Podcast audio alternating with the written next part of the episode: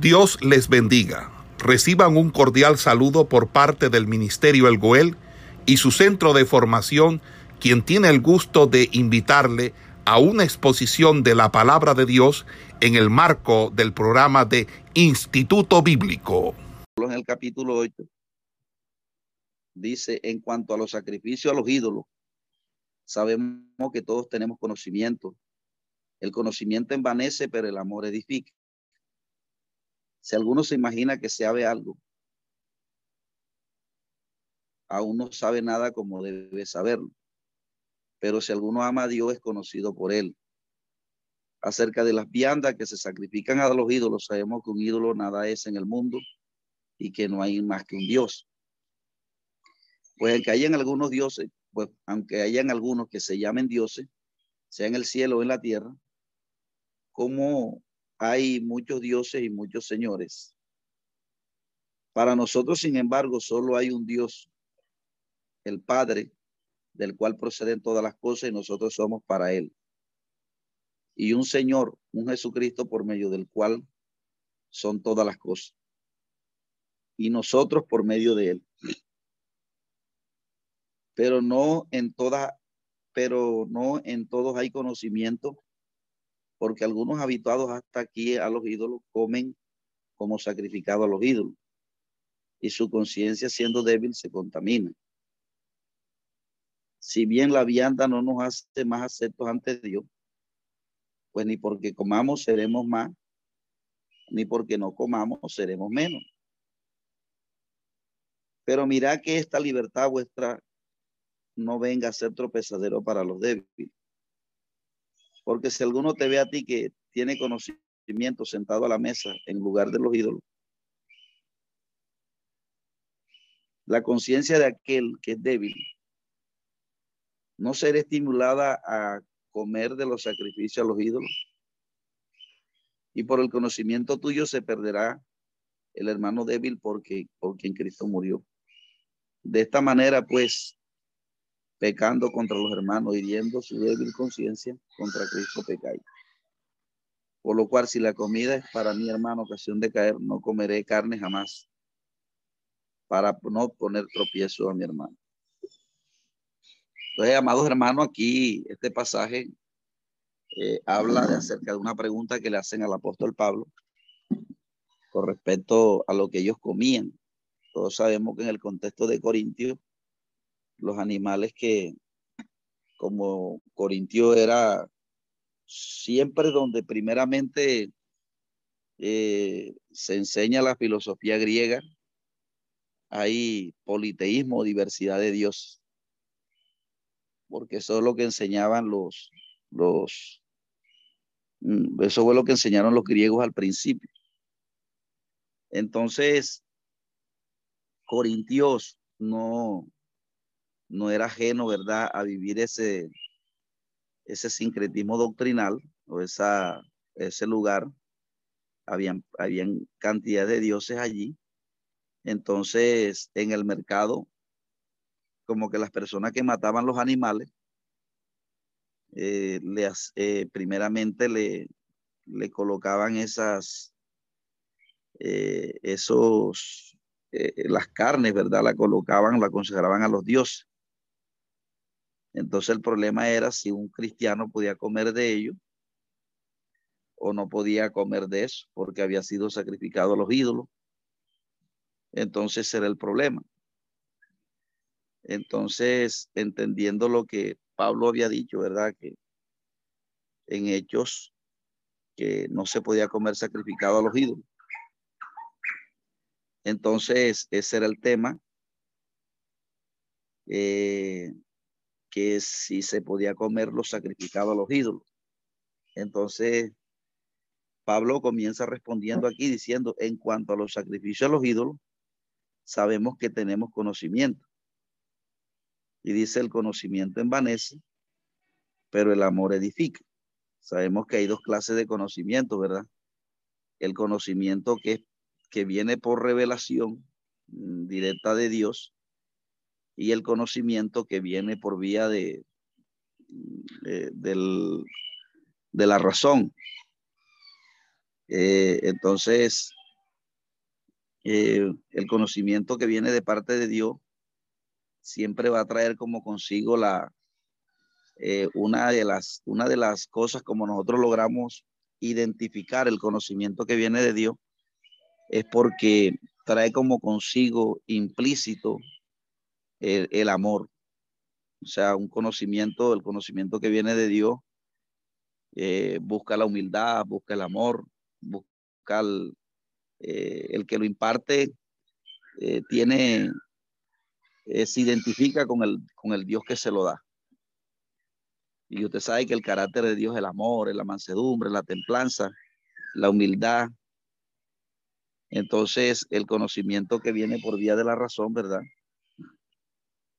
Envanece, pero puede, pero una persona que estudia la Biblia también puede envanecerse.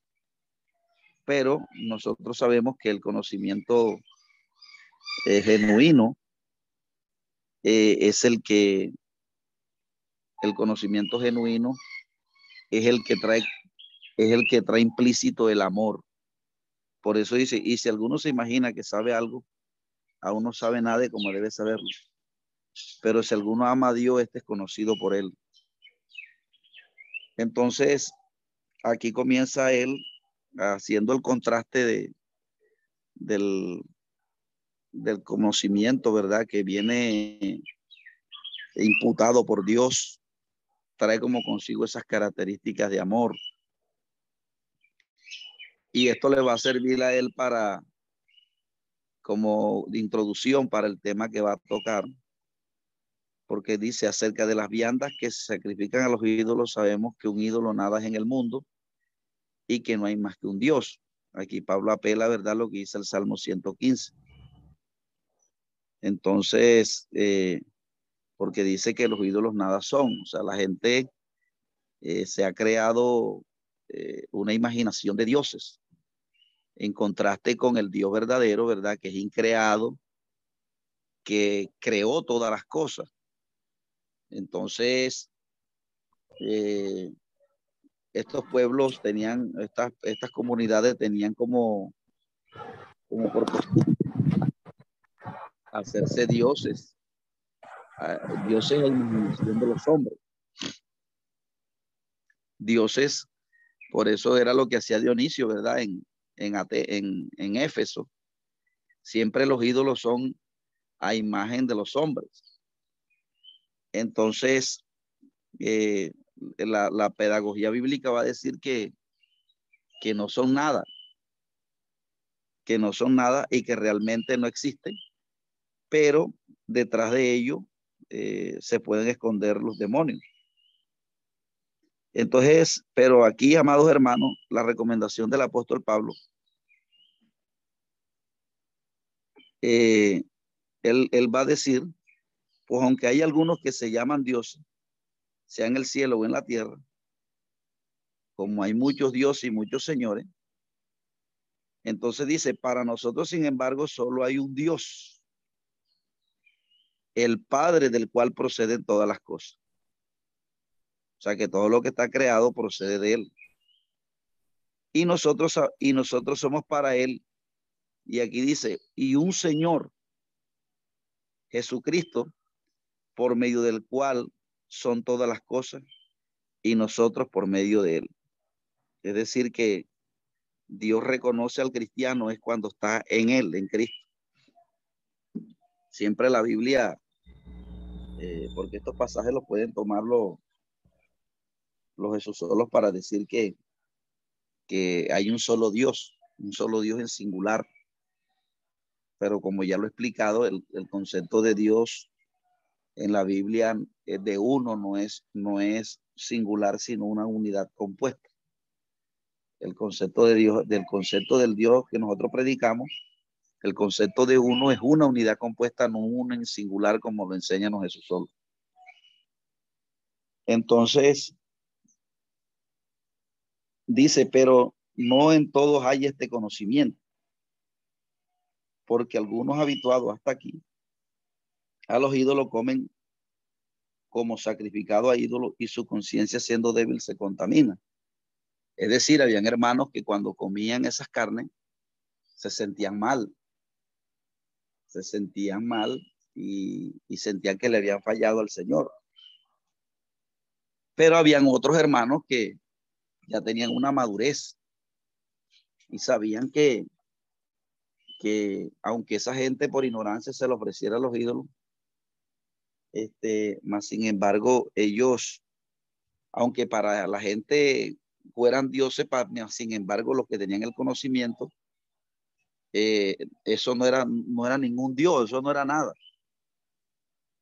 Pero el apóstol Pablo, Pablo va a decir que si tú que tienes conocimiento y lo comes, y tú lo comes si sabes que, que no está malo comerlo, porque ya tú tienes, eh, porque él dice, no, porque comamos o no comamos, eh, este, no somos más.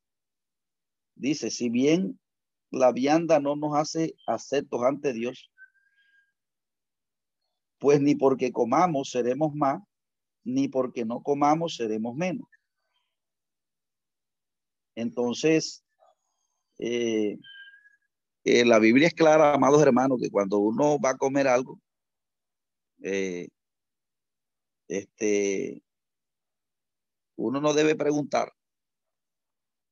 Pero si cuando uno está comiendo, alguien dice, no, eso fue sacrificado a un ídolo, entonces ahí sí ya no lo puede comer uno. No por uno, sino por la conciencia del otro. Porque lo que Pablo va a decir aquí es que si bien la vianda o la comida, ¿verdad? Que el término vianda es comida aquí.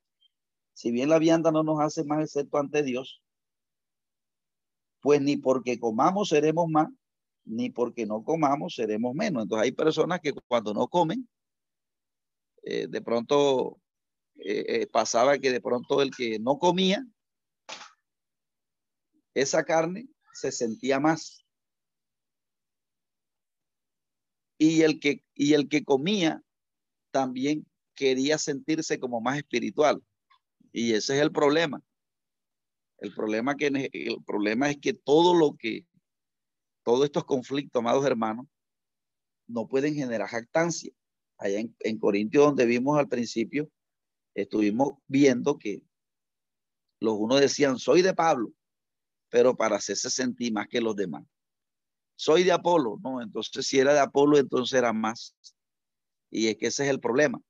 Siempre la idea de que somos más. Entonces, si el que no comía de esas carnes, Imagínese usted, amados hermanos, que las carnes que se vendían en la carnicería, la gente que mataba, era la gente le encomendaba esa, esos animales que mataban a los dioses. Y entonces, ¿dónde más iban a comprar carne? Al menos que ya un cristiano se pusiera a hacer el ejercicio de matar los animales para, para que no se le ofreciera ninguna deidad. Entonces el inconverso algunas veces ofrece este, e, esos sacrificios a los dioses en su ignorancia. Pero entonces, este, el conflicto era que, que Pablo recomienda aquí que con respecto a eso, que el que ya sabía que un ídolo nada era, entonces debía orar, ¿verdad? Pero el problema era que lo comiera delante del, del que fuera del que, del que estaba comenzando, porque el apóstol Pablo entiende que hay personas que cuando están comenzando el evangelio, su fe es, su fe es principiante. Entonces, él, él, él, él recomienda que si una persona, ¿verdad?, que considera que eso no se debe comer, pero el otro está bien posicionado en su fe y dice, no, hombre, ya un ídolo nada es entonces que no se coma delante de la persona que es débil todavía en la fe. Pero entonces, si nosotros nos ponemos a discutir por eso, ¿verdad? Y a tratar de demostrarle al otro, ¿verdad? Que, que sí se debe comer. Entonces el apóstol Pablo dice, ojo que por eso el hermano, el hermano que es débil, eh, puede, puede el hermano que es débil le puede, le puede ocasionar tropiezo el comer delante de él.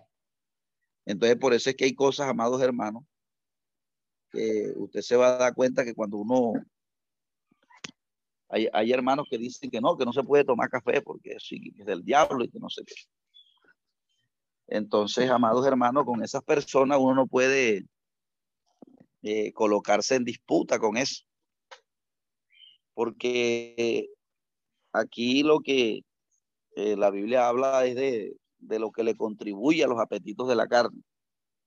Lo que le contribuye a los apetitos de la carne, amados hermanos, eso es lo que hay que evitar. ¿Por qué? Porque la Biblia sí es clara cuando dice. Por eso que usted ve que el apóstol Pablo dice, eh, cuando habla de la fornicación, él dice, apartaos y yo recibiré, porque la fornicación sí es un apetito de la carne. Todo lo que nos contribuye a la, a lo que nos contribuye al ego, a la, lo que nos contribuye al creernos más que los demás, eso sí hay que evitarlo. ¿Por qué? Porque eso sí es, eso contribuye a los apetitos de la carne. el cristiano hoy en día nada más pone en disciplina porque la persona adultera y fornica. Pero el, pastor hoy día no, no coloca en disciplina cuando hay un hermano que, que es chismoso, que, que de alguna manera u otra es soberbio, es vanidoso. Una persona, eh, porque recuerde que hay apetitos de la carne que, que son nosotros lo hemos como clasificado, pero la Biblia es explícita en Corintios, en Gálatas, ¿verdad? Cuando habla de los apetitos de la carne. Entonces, lo que nos contribuye a eso, eso sí hay que evitarlo. Entonces, Pablo aquí da la recomendación de que si un hermano eh, está firme en su pensamiento y dice que un ídolo no es nada, entonces cómalo, pero si hay un hermano ahí que es débil, no lo coma delante de él. Eso es lo que termina recomendando al final. Dice, dice, porque si alguno te ve a ti, versículo 10, que tienes conocimiento, sentado a la mesa en lugar de ídolo, la conciencia de aquel débil no será estimulada a comer a los sacrificados a los ídolos, y por el conocimiento tuyo se perderá el hermano débil por quien Cristo murió. De esta manera, pecando contra el hermano e hiriendo su débil conciencia contra Cristo pecáis. Por lo cual, si la comida es para mi hermano ocasión de, de, comer, de caer, no comeré jamás, para no poner tropiezo a mi hermano. Entonces el apóstol Pablo da esa recomendación, ¿verdad? Entonces, eh, concluye con lo que inició, que el verdadero amor eh, tiene en cuenta al hermano, tiene en cuenta el prójimo, porque usted sabe que el principio de, la, de, lo implícito que lleva consigo el, el concepto amor es amarás a Dios sobre todas las cosas y a tu prójimo como a ti mismo. Entonces, el que tiene el verdadero conocimiento eh, eh, tiene en cuenta al hermano, tiene en cuenta si eso le afecta a mi hermano, si es ocasión de caer, entonces yo no lo como, aunque yo esté firme en el conocimiento y sepa que eso está eh, mal, pero si eso le va a afectar a otra persona, pues yo mejor no lo como. Entonces, pasamos al capítulo 9. el capítulo 9 nos va a hablar acerca de la defensa que hace Pablo allí con respecto a sus contradictores. El apóstol Pablo tenía enemigos, amados hermanos, allí en Corinto. Esos, esos, esos eran hombres que habían entrado, que eran predicadores también. Y eran los que estaban eh, tratando de desviar a la iglesia que Pablo había fundado en Corinto. Entonces ellos decían que el apóstol Pablo no era apóstol, que los había dejado abandonados y cosas así por el estilo. Entonces imagínense que con el tremendo ministerio que tenía el apóstol Pablo y los contradictores decían que Pablo no era apóstol. Por eso que usted ve que hoy en día los los que ostentan de apostolado intentan mostrar su apostolado es con, es con los bienes, con los logros que han conseguido, cuántas ovejas tienen, el templo, la, la edificación que han construido. Y eso lo toman ellos como muestra o como el fruto, como el resultado que son verdaderos apóstoles. Y el apóstol Pablo presenta lo contrario.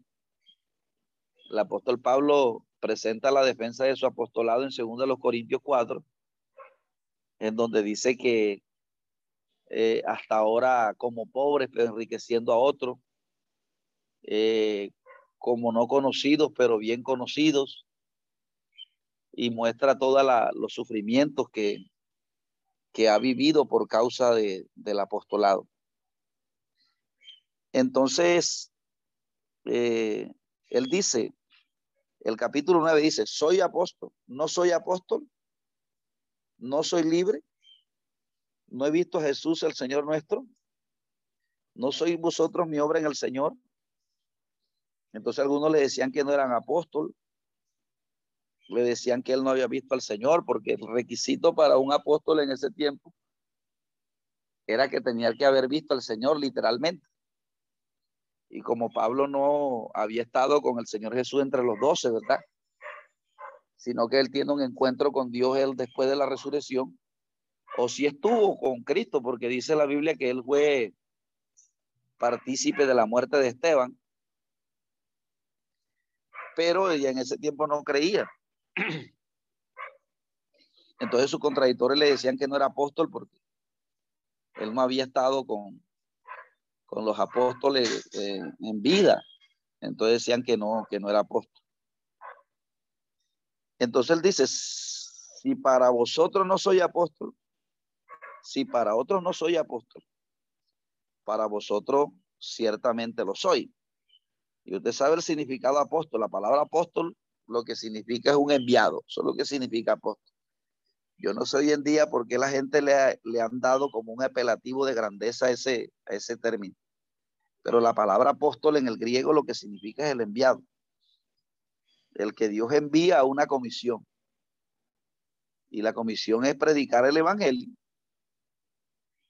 Entonces, eh, en ese tiempo ese término apóstol era usado por los, por los emperadores, ¿verdad? Para, para, y se lo daban a aquellas personas a quien, por medio de las cuales emitían un mensaje. Usted recuerde que en ese tiempo no existía, el único medio de comunicación eran las cartas. Y entonces el, el emperador cuando quería enviar un mensaje a otra persona que estaba distante lo hacía por medio de una carta. Entonces el que enviaba ese mensaje de un lado a otro, a eso le llamaban el enviado, el apóstol.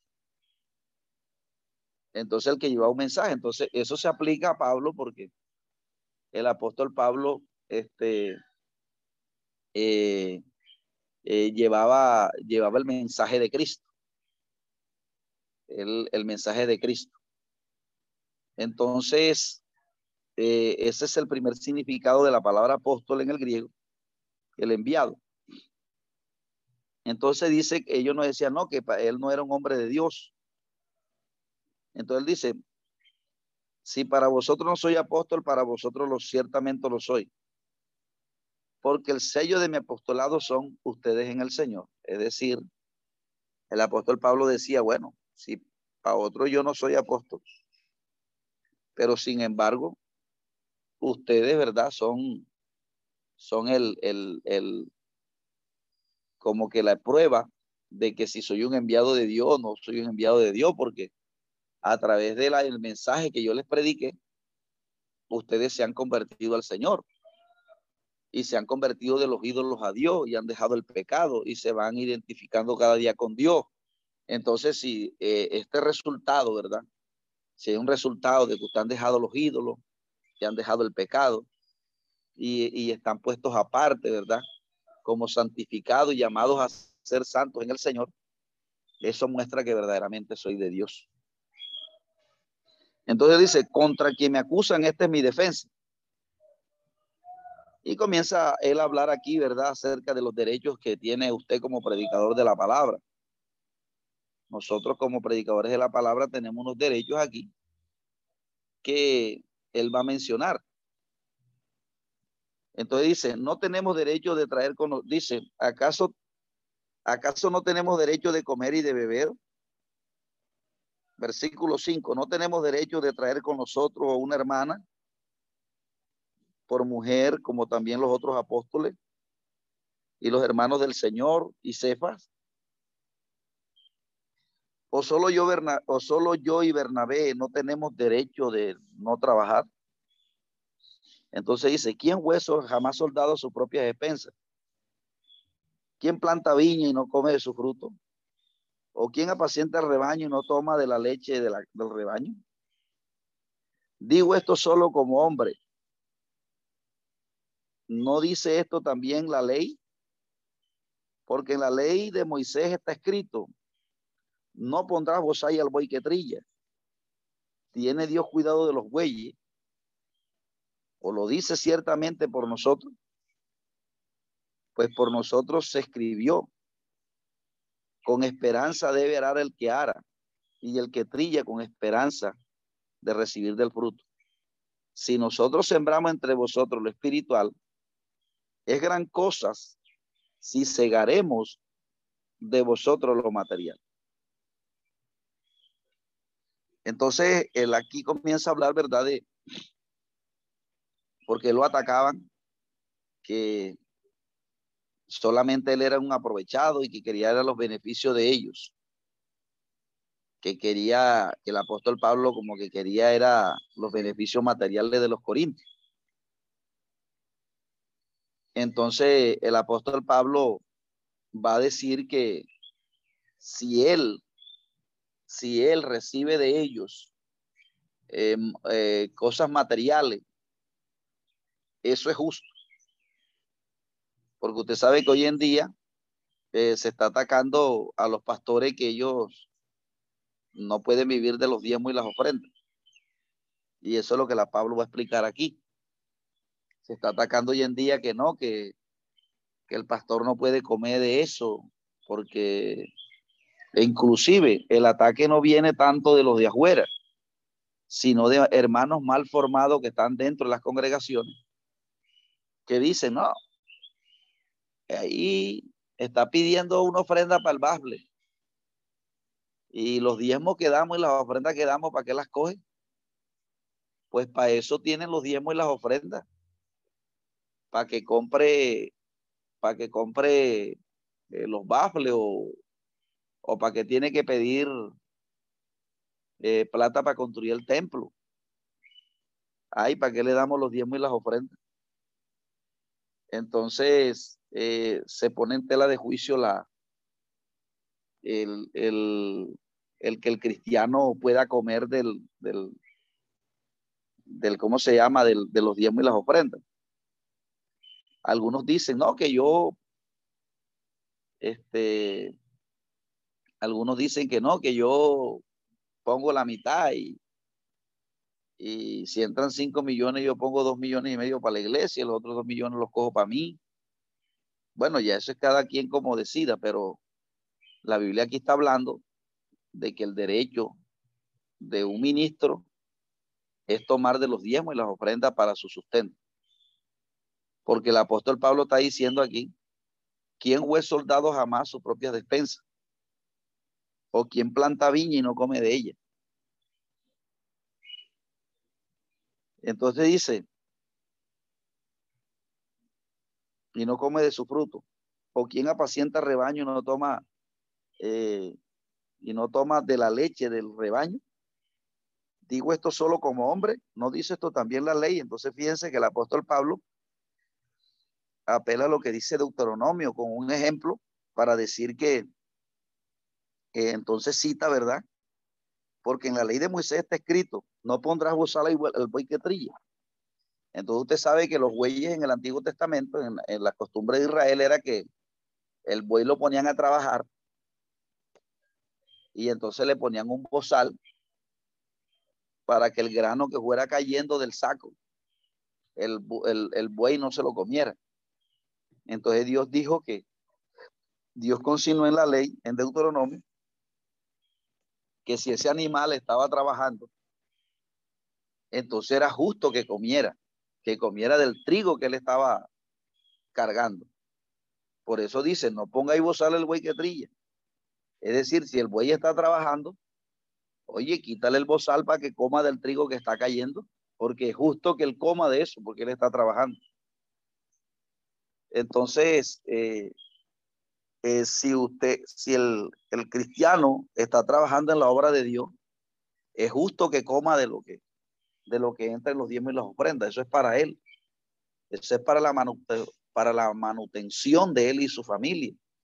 Eso es justo delante de Dios porque de alguna manera, amados hermanos, eh, eh, una de las cosas por la cual estaba caída en el Antiguo Testamento el sacerdocio era porque, porque los levitas que trabajaban no le estaban dando la, el diezmo y la ofrenda y les tocó salir a trabajar para sustentar su familia. Entonces, a los levitas sustentarla, irse a trabajar secularmente para sustentar la familia, entonces eso podía traer el, el podía traer el, la, la amenaza, ¿verdad?, de que no se impartiera bien la ley y el pueblo pudiera caer en apostasía. Entonces, de alguna manera u otra, el, el, Pablo está diciendo que es justo que el, que el hombre de Dios, el mensajero de Dios o el que le trabaja a Dios, eh, si es una persona que ha dedicado su vida a predicar el mensaje, entonces él debe comer, ¿verdad? De lo que los hermanos llevan de los diezmos y las ofrendas. Porque dice, si nosotros sembramos entre vosotros lo espiritual, ¿verdad? Porque a veces se tiende a creer que lo espiritual no es importante. Y resulta que la Biblia enseña que lo espiritual es lo más importante. Por ejemplo, dice, no mirando las cosas que se ven, porque las que se ven son temporales, pero las que no se ven son eternas.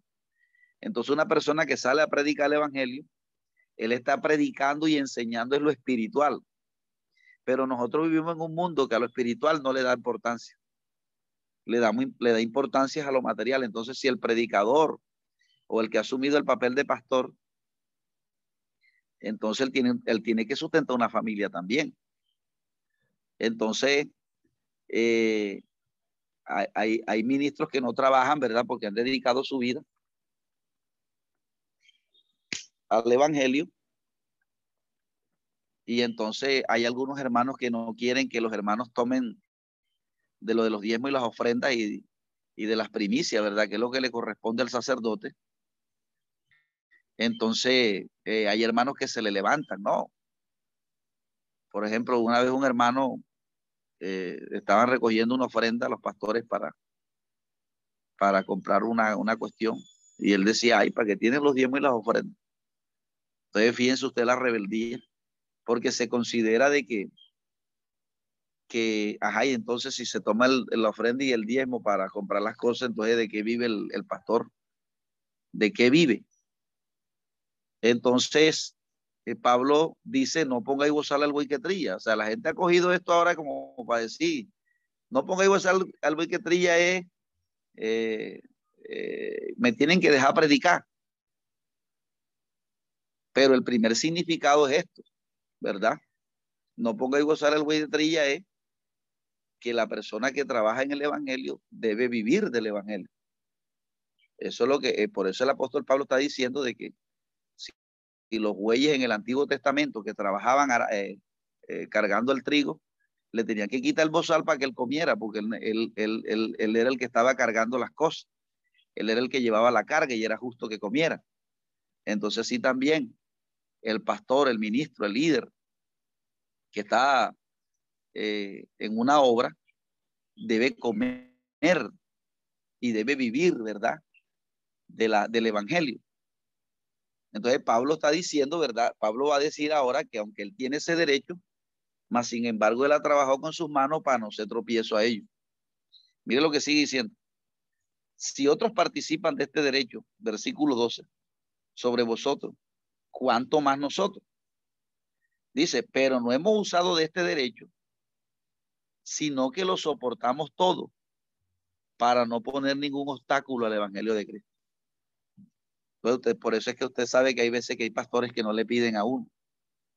Pero no porque uno no tenga una responsabilidad con ellos, uno sí tiene una responsabilidad con ellos. ¿Verdad? Sino que ellos de pronto no se lo exigen a uno porque para no poner tropiezo, porque de pronto va a decir, este hermano está pendiente de la plata. Pero si, por ejemplo, nosotros queremos que no, que no, no, que el pastor no nos diga, hermano, ustedes me tienen que sustentar, ustedes tienen que, que no fallar en el diezmo y la ofrenda, porque eso es el sustento. Entonces, hay, pastores que, nos, que se quedan callados, inclusive hay un ataque en este tiempo a la finanza de los pastores, que a tal punto se está enseñando que el diezmo y la ofrenda no era, no es permitido, sino que eso era una enseñanza para el Antiguo Testamento. Entonces imagínense ustedes, amados hermanos, cómo está siendo la, atacada la finanza en este tiempo para los ministros, para los ministros de Dios. Ahora, es justo que, que de, de lo que entra en el templo, coman coman los que están, este, eh, coman los que están eh, trabajando en el templo. Por ejemplo, bueno, cuando ya hay bastante, ¿verdad? Porque ya llega el momento donde ya comienza a entrar una cantidad cuantitativa bastante grande que ya el pastor tiene para... Eh, entonces, si hay un hermano que está trabajando con él en el ministerio, también él, debe ser una persona que debe ser, este, debe ser ayudada. Debe ser ayudada de lo que entra en el allá te puse los 500 barritos, ¿viste? Gracias. Entonces. Gracias, ¿viste? Entonces. Ahora pagar lo que cogí aquí. Tengo la... Hay un micrófono abierto ahí. Entonces, mis amados hermanos, es lo que Pablo está enseñando aquí. Dice, si para, dice, si otros participan de este derecho sobre vosotros, cuanto más nosotros. Pero no hemos usado de este derecho, sino que lo soportamos todo por amor, para no poner un obstáculo al evangelio de Cristo. ¿No sabéis que los que te trabajan en las cosas sagradas comen del templo y que los que sirven al altar del altar comen, del altar participan. Entonces Pablo trae a colación, ¿verdad? El derecho de los sacerdotes en el Antiguo Testamento, utilizando el libro de Deuteronomio. Así también ordenó el Señor a los que anuncian el Evangelio, que vivan del Evangelio. Fíjese que Pablo trae aquí a colación eh, la cita, ¿verdad? De, de, Mateo 10:10, 10, donde dice que eh, donde dice que, que es la gran comisión, creo que es la que habla ahí, en Mateo 10, 10, ¿verdad? Para decir, para decir que los que anuncian el Evangelio, que vivan del Evangelio.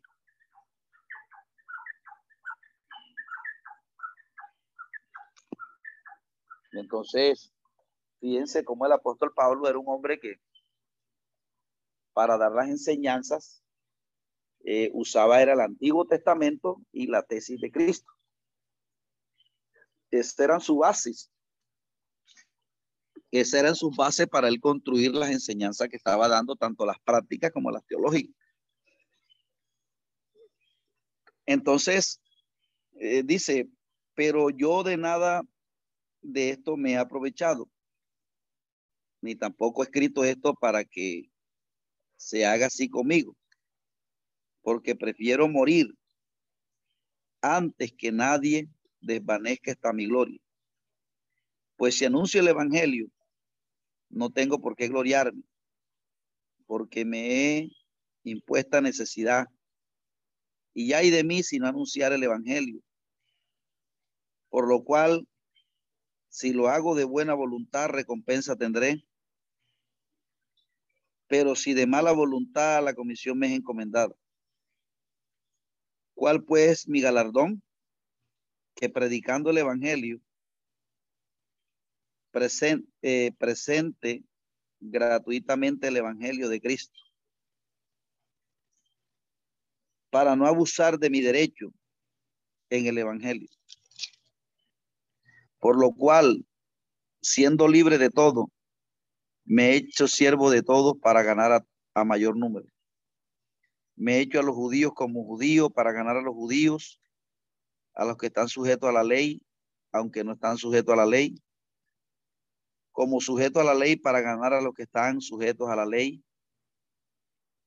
a los que están sin ley, como si tuviera, como si yo estuviera sin ley, no estando sin ley de Dios, sino bajo la ley de Cristo, para ganar a los que están sin ley.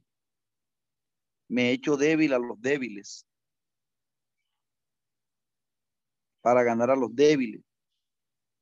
A todos me he hecho de todo, para que de todos modos salve a alguno. Y esto haga por causa del Evangelio, para hacerme copartícipe de él. No sabéis que los que corren la carrera en el estadio, toda la verdad corren, pero uno solo se lleva el premio. Corre de tal manera que lo tengáis. Todo aquel que lucha de todo se abstiene. Ellos a la verdad para recibir una corona corruptible, pero nosotros una incorruptible. Así que de esta manera yo corro, no como a la aventura. De esta manera peleo, no como quien golpea el aire, sino que golpeo mi cuerpo y lo pongo en servidumbre. No sea que viendo sido heraldo para otro, yo mismo venga a ser eliminado. Entonces, fíjense todo lo que Pablo expresa aquí cuando habla de su derecho. Eh, cuando él habla de su derecho, ¿verdad? De, de él, de que tiene él en el Evangelio, de recibir de, de, de recibir de ello lo espiritual. Pero entonces miren cómo después termina concluyendo el capítulo 9 de esta manera. Esto es lo que hace un verdadero hombre de Dios. Que él va a decir que él, para no poner tropiezo al evangelio, no es un hombre que anda exigiendo, ¿verdad? Porque eso es algo que eh, debe salir de nosotros espontáneo. La ofrenda y el diezmo debe ser un acto de amor. La primicia, todo lo que uno da para Dios. entonces, solamente aquellos que entienden mm, la importancia o los resultados del Evangelio eh, lo dan por amor. Entonces él dice, aunque bueno, aunque yo tengo ese derecho, pero sin embargo, yo eh, sin embargo, yo,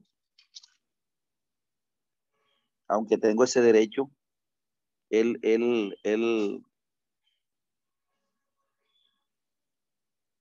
él no se aprovecha de eso, dice. Pero yo nada de esto me ha aprovechado, aunque, aunque, aunque eso es legítimo reclamarlo, pero él, él no lo, él, él prefiere rehusar de eso y comienza a hablar de la autonegación, ¿verdad? porque Él va a presentar el Evangelio gratis. Él va a llevar el Evangelio eh, gratuitamente. Aunque ya las personas que, por eso es, por eso es que es incorrecto pedir, pedir dinero a las personas que no conocen el Evangelio. Pedir, por ejemplo, usted, usted ha visto personas ahora que, que predican en las calles y, y, y, y eso hay como especie de una transacción el, predicador emite un mensaje de bendiciones y positivismo a las personas, para, pero es porque ellos quieren sacar un provecho. Entonces la persona llega y dice, amado amigo, Dios prosperó a la viuda cuando dio. Entonces Dios te va a ti a prosperar también. Entonces lo, lo aplican es a la persona que está allá afuera pero es porque quieren sacar provecho de eso. Y una de las tácticas, ¿verdad?, que han utilizado los, los comerciantes de la fe, claro, porque usted, le, usted con una palabra le puede sacar plata rapidito a la gente, porque usted comienza a predicar un evangelio transaccional y usted acá rapidito se le llena la iglesia y, y, y, usted coge dinero rapidito. Usted se monta en una camioneta rapidito pidiendo, el, pidiendo dinero con la palabra, porque imagínese la gente en el mundo, la gente en el mundo es manipulada. Si usted le dice, no, amado amigo, así como esta viuda yo, tú debes echar y Dios te va a prosperar. Y ese rico echa y, y, tiene plata usted y, es posible que Dios bendiga ese hombre que echó por fe. Pero el problema de eso es que el mensaje nada más se ha reducido a las ganancias, a lo material. Y por eso usted ve que hoy no hay en el escenario un evangelio que llame a la confrontación del pecado.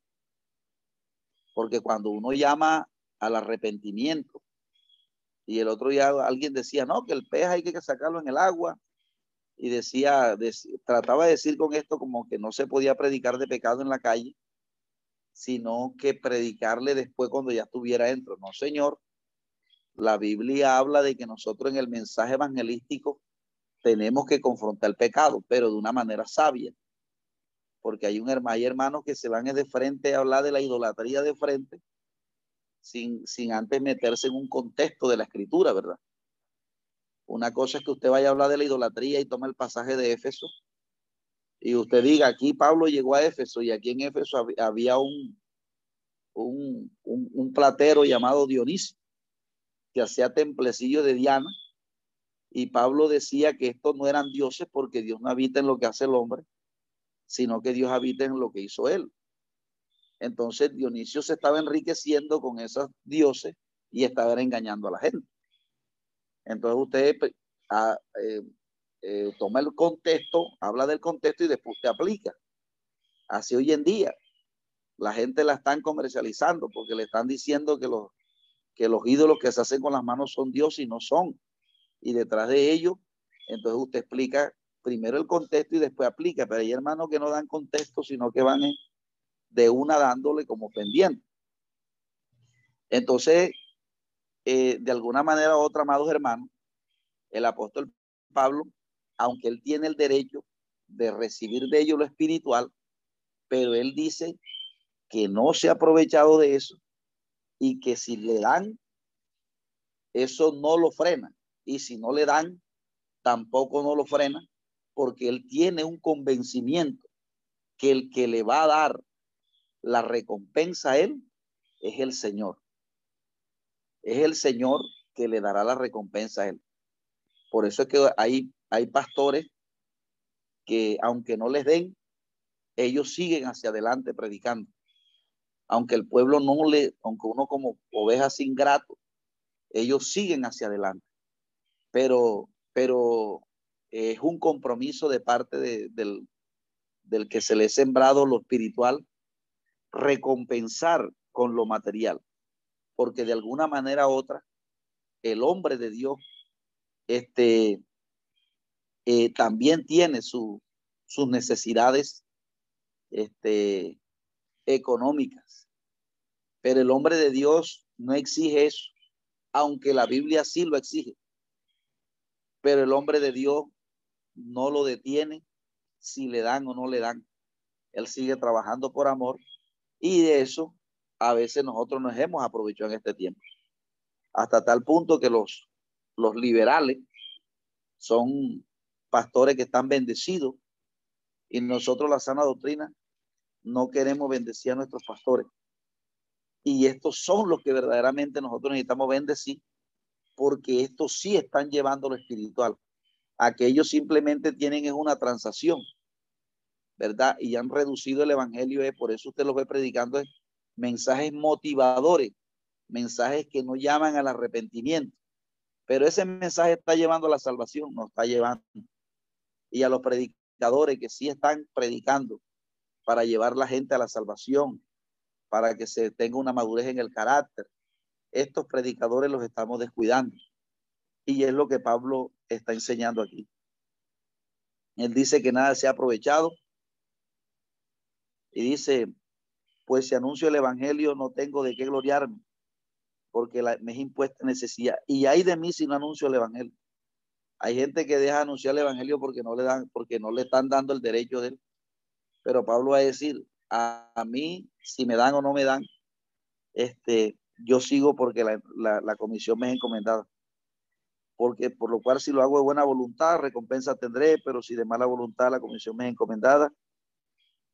¿Cuál es mi galardón? Que predicando el Evangelio presente gratuitamente el Evangelio de Cristo, para no abusar de mi derecho en el Evangelio. O sea, Él lo predica gratuitamente, pero eso no significa de que las personas, porque ya cuando ya, por ejemplo, si nosotros, una persona que tomaba alcohol y gastaba el dinero allá, una persona que tenía varias mujeres, una persona que estaba destruida y llegó el Evangelio y ya no toma y ya ahora tiene una paz en su corazón, que cuando le llegó el Evangelio a su vida, él ha cambiado. Entonces la persona en un acto de agradecimiento comienza ahora a dar el diezmo y la ofrenda, la primicia, ¿verdad? Al que lo bendijo. Aunque la motivación de esto no debe ser dar al, al pastor. Por eso Dios dice, el que le da al pastor porque uno tiene que sacarse de la idea de que uno le da al pastor, no. Por eso yo dice, me das a mí. Y alguien dice, pero si yo no tiene necesidad de plata, pero el sacerdote que ha entregado su servicio, ese es como si se le diera al Señor. Y cuando no se le da, es como si no se le diera a Dios. Entonces, comienza a hablar, ¿verdad?, de la autonegación que se ha hecho judío para ganar a los judíos. Eso no significa que ahora, como están diciendo los reggaetoneros,